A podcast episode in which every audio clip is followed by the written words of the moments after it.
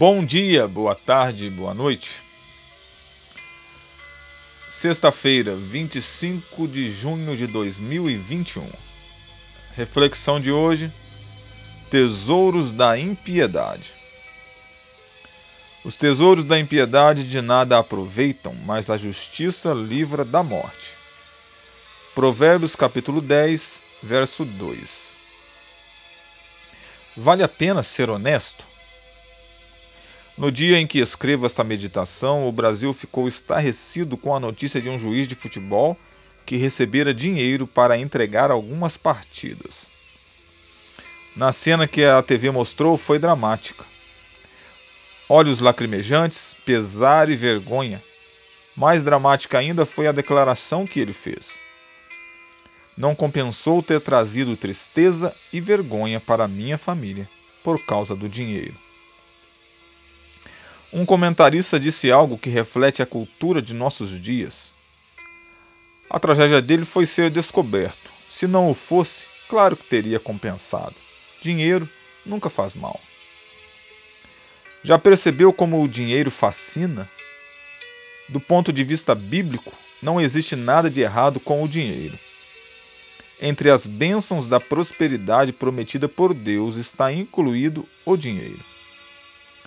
Não tenha medo de trabalhar, poupar e fazer dinheiro.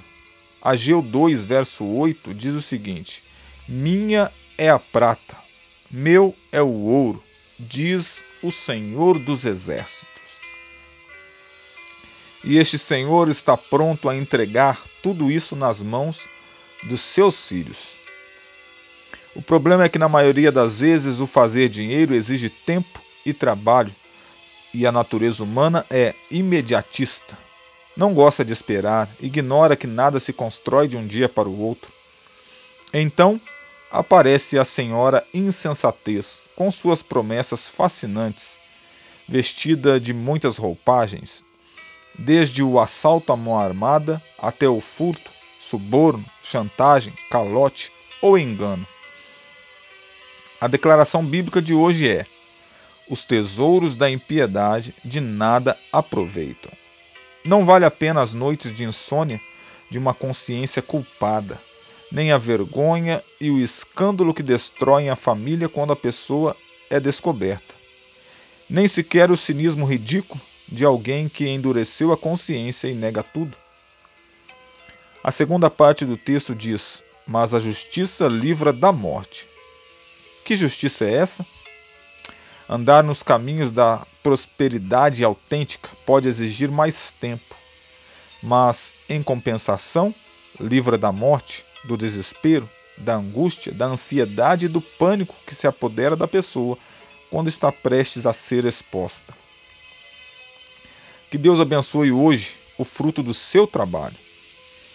Que tudo que você tocar seja abençoado. Que seus planos sejam prosperados Enfrente a luta do dia com essa certeza no coração. E lembre-se: os tesouros da impiedade de nada aproveitam, mas a justiça livra da morte. Reflexão de Alejandro Bulhon. Que o Senhor te abençoe e te guarde, que Ele faça resplandecer sobre ti a tua face e lhe dê a paz.